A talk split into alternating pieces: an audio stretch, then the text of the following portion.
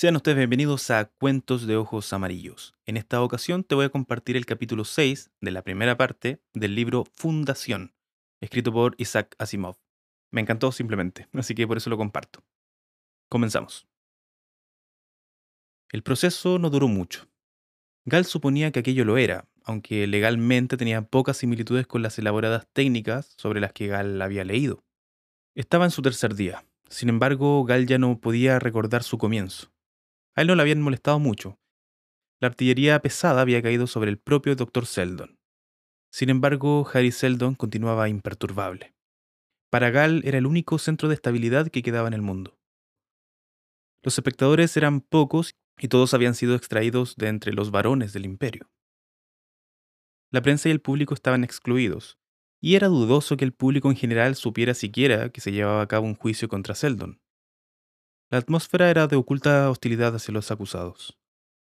Cinco miembros de la Comisión de Seguridad Pública estaban sentados detrás de la mesa. Llevaban uniformes de color escarlata y oro y los brillantes birretes de plástico que eran el distintivo de su función judicial. En el centro estaba el presidente de la comisión, Linge Shen. Gal nunca había visto a un señor tan importante y le miraba con fascinación. Chen, a lo largo de un proceso, raramente pronunciaba una palabra, demostraba que hablar mucho estaba por debajo de su dignidad.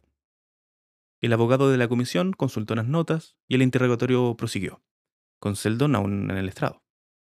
Veamos, doctor Seldon, em, ¿cuántos hombres componen en este momento el proceso que usted dirige? 50 mm, matemáticos, incluyendo al doctor Gal Dornick. El doctor Dornick es el que hace 51, Ah, así que tenemos 51. Haga memoria, doctor Seldon, ¿no habrá 52 y 53? ¿O quizás incluso más? El doctor Dornick aún no ha sido incorporado formalmente a mi organización. Cuando lo haga, el número de miembros será de 51. Ahora es de 50, como ya he dicho. ¿No serán unos 100.000? ¿Matemáticos? No. No he dicho que fueran matemáticos. ¿Son 100.000 en total? En total, su cifra es posible que sea correcta. Es posible. Yo digo que es así. Digo que los hombres de su proyecto son 98.572. Me parece que está contando a mujeres y niños. 98.572 individuos es lo que pretendía decir.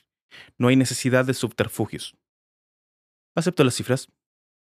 Olvidémonos de esto por un momento, pues, y dediquémonos a otra cuestión que ya hemos discutido exhaustivamente. ¿Quiere repetirnos, doctor Seldon, sus ideas respecto al futuro de Trantor? He dicho, y lo repito, que Trantor quedará convertido en ruinas dentro de cinco siglos. ¿No considera que su declaración es eh, desleal? No, señor. La verdad científica está más allá de toda lealtad y de lealtad. ¿Está seguro de que su declaración representa la verdad científica? ¿Lo estoy? ¿En qué se basa? En las matemáticas de la psicohistoria. ¿Puede demostrar que estas matemáticas son válidas? Solo otro matemático. Eso significa que su verdad es de una naturaleza tan esotérica que un hombre normal y corriente no puede comprenderla. A mí me parece que la verdad tendría que ser mucho más clara, menos misteriosa, más abierta a la mente no representa ninguna dificultad para según qué mentes. Las leyes físicas de transferencia de energía, que conocemos como termodinámica, han sido claras y diáfanas durante toda la historia del hombre, desde edades míticas. Sin embargo, debe de haber gente que en la actualidad no sería capaz de dibujar un motor. También puede ocurrirle a la gente de gran inteligencia, Dudo que los doctos comisionados aquí presentes sean En este punto, uno de los comisionados se inclinó hacia el abogado. No se oyeron sus palabras, pero el silbido de su voz reveló una cierta aspereza. El abogado se sonrojó e interrumpió a Seldon. No estamos aquí para oír discursos, doctor Seldon. Supongamos que ya ha dado por demostrada su teoría. Permítame que señale la posibilidad de que sus predicciones de desastre estén destinadas a socavar la confianza pública en el gobierno imperial por razones que solo usted conoce. No es así. Supongamos que usted declara que el periodo anterior a la así llamada ruina de Trantor estará lleno de desórdenes de diversos tipos. Es correcto. Y que mediante esa mera predicción usted espera provocarlos y tener un ejército de 100.000 hombres disponibles. En primer lugar, está usted equivocado. Y si no lo estuviera, una investigación le demostraría que en mi equipo no hay más de 10.000 hombres en edad militar, y ninguno de ellos tiene experiencia en armas. ¿Actúa como agente de otro? No estoy a sueldo de nadie, señor abogado. ¿Es usted completamente desinteresado? ¿Está sirviendo a, la ciencia? Sí, veamos cómo. ¿Puede cambiarse el futuro, doctor Seldon? Evidentemente. Esta sala puede explotar dentro de pocas horas o no. Si lo hiciera, el futuro cambiaría indudablemente en ciertos aspectos ínfimos. Estos son evasivas, doctor Seldon. ¿Puede cambiarse toda la historia de la raza humana? Sí. ¿Fácilmente? No. Con gran dificultad, la verdad. ¿Por qué? La tendencia psicohistórica de un planeta lleno de gente implica una gran inercia. Para cambiarla debe encontrarse con algo que posea una inercia similar. O ha de intervenir muchísima gente. O si el número de personas es relativamente pequeño, se necesita un tiempo enorme para el cambio. ¿Lo comprende? Creo que sí. Trantor no necesita sucumbir si un gran número de personas decide actuar de modo que no ocurra así.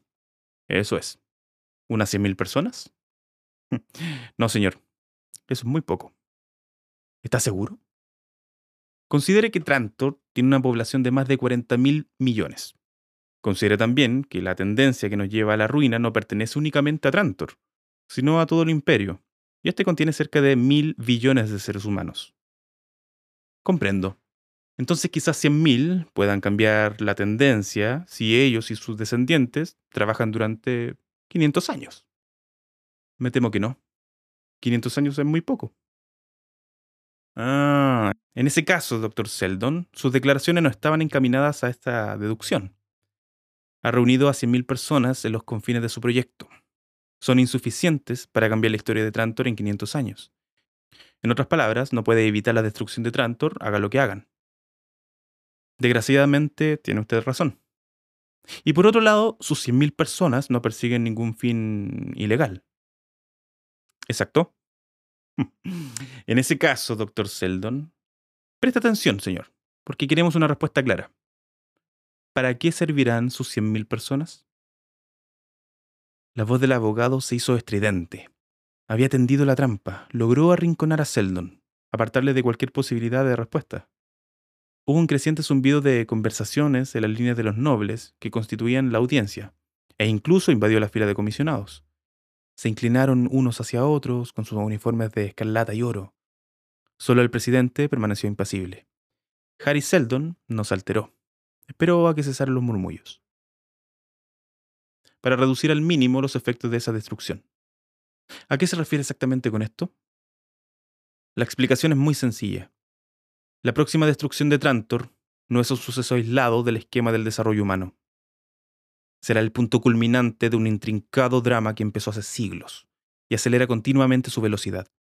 Me refiero, caballeros, a la continua decadencia del Imperio Galáctico. El zumbido se convirtió ahora en un sordo rugido. El abogado ignorado gritaba, está declarando abiertamente que y se interrumpió porque los gritos de traición que lanzaba el auditorio demostraban que había llegado al punto deseado sin ningún martillazo. Lentamente el presidente de la comisión levantó el mazo y lo dejó caer. El sonido fue similar al de un melodioso gong. Cuando el eco cesó, el paloteo de los espectadores también lo hizo. El abogado respiró profundamente. ¿Se da cuenta, doctor Seldon, de que está hablando de un imperio que existe hace 12.000 años, a pesar de todas las vicisitudes de las generaciones, y que está respaldado por los buenos deseos y el amor de mil billones de seres humanos? Estoy tan al corriente de la situación actual como de la pasada historia del imperio. Aunque no pretendo ser descortés, creo que la conozco mejor que cualquier otra persona de esta habitación. Y predice su ruina. Es una predicción hecha por las matemáticas, no hago ningún juicio moral. Personalmente lamento la perspectiva, aunque se admitiera que el imperio no es conveniente, cosa que yo no hago, el estado de anarquía que seguiría a su caída sería aún peor. Es ese estado de anarquía lo que mi proyecto pretende combatir. Sin embargo, la caída del imperio, caballeros, es algo monumental y no puede combatirse fácilmente. está dictada por una burocracia en aumento, una recesión de la iniciativa, una congelación de las castas, un estancamiento de la curiosidad y muchos factores más. Como ya he dicho, hace siglos que se prepara y es algo demasiado grandioso para detenerlo. ¿No es algo evidente para todo el mundo que el imperio es tan fuerte como siempre? La apariencia de fuerza no es más que una ilusión. Parece tener que durar siempre. No obstante, señor abogado, el tronco del árbol podrido, hasta el mismo momento en que la tormenta lo parte en dos, tiene toda la apariencia de sólido que ha tenido siempre. Ahora la tormenta se cierne sobre las ramas del imperio. Escuche con los oídos de la psicohistoria y oirá el crujido. No estamos aquí, doctor Seldon, para escuchar el imperio desaparecerá y con él todos sus valores positivos. Los conocimientos acumulados decaerán y el orden que ha impuesto se desvanecerá. Las guerras interestelares serán interminables. El comercio interestelar decaerá. La población disminuirá. Los mundos perderán el contacto con el núcleo de la galaxia. Esto es lo que sucederá. ¿Para siempre? La psicohistoria, que puede predecir la caída, puede hacer declaraciones respecto a las oscuras edades que resultarán. El imperio, caballeros, tal como se acaba de decir, ha durado 12.000 años. Las oscuras edades que vendrán no durarán 12, sino 30.000 años. Sobrevendrá un segundo imperio, pero entre él y nuestra civilización habrá mil generaciones de humanidad doliente. Esto es lo que debemos combatir. Se contradice a sí mismo. Antes ha dicho que no podía evitar la destrucción de Trantor y por lo tanto su caída, la así llamada caída del imperio. No estoy diciendo que podamos evitar la caída, pero aún no es demasiado tarde para acortar el interregno que seguirá. Es posible, caballeros, reducir la duración de anarquía a un solo milenio si mi grupo recibe autorización para actuar ahora. Nos encontramos en un delicado momento de la historia. La enorme y arrolladora masa de los acontecimientos puede ser desviada ligeramente, solo ligeramente. Puede no ser mucho, pero puede ser suficiente para evitar 29.000 años de miseria de la historia humana. ¿Cómo propone hacerlo? Salvando los conocimientos de la raza. La suma del saber humano está por encima de cualquier hombre, de cualquier número de hombres. Con la destrucción de nuestra estructura social, la ciencia se romperá en millones de trozos. Los individuos no conocerán más que facetas sumamente diminutas de lo que hay que saber. Serán inútiles e ineficaces por sí mismos. La ciencia, al no tener sentido, no se transmitirá. Estará perdida a través de las generaciones. Pero si ahora preparamos un sumario gigantesco de todos los conocimientos, nunca se perderán. Las generaciones futuras se basarán en ellos y no tendrán que volver a descubrirlo por sí mismas. Un milenio hará el trabajo de 30.000 años. Todo esto, todo mi proyecto, mis 30.000 hombres con sus esposas e hijos, se dedicarán a la preparación de una enciclopedia galáctica. No la terminarán durante su vida. Yo ni siquiera viviré para ver cómo la empiezan. Pero cuando Trantor caiga, estará concluida y habrá ejemplares en todas las bibliotecas importantes de la galaxia. El presidente alzó el mazo y lo dejó caer. Harry Seldon abandonó el estrado y ocupó silenciosamente su lugar al lado de Gal. Sonrió y dijo, ¿Le ha gustado el espectáculo? Usted lo ha estropeado. Pero, ¿qué ocurrirá ahora? Aplazarán el juicio y tratarán de llegar a un acuerdo particular conmigo. ¿Cómo lo sabe? Seldon repuso. Si he de serle sincero, no, no lo sé. Depende del presidente.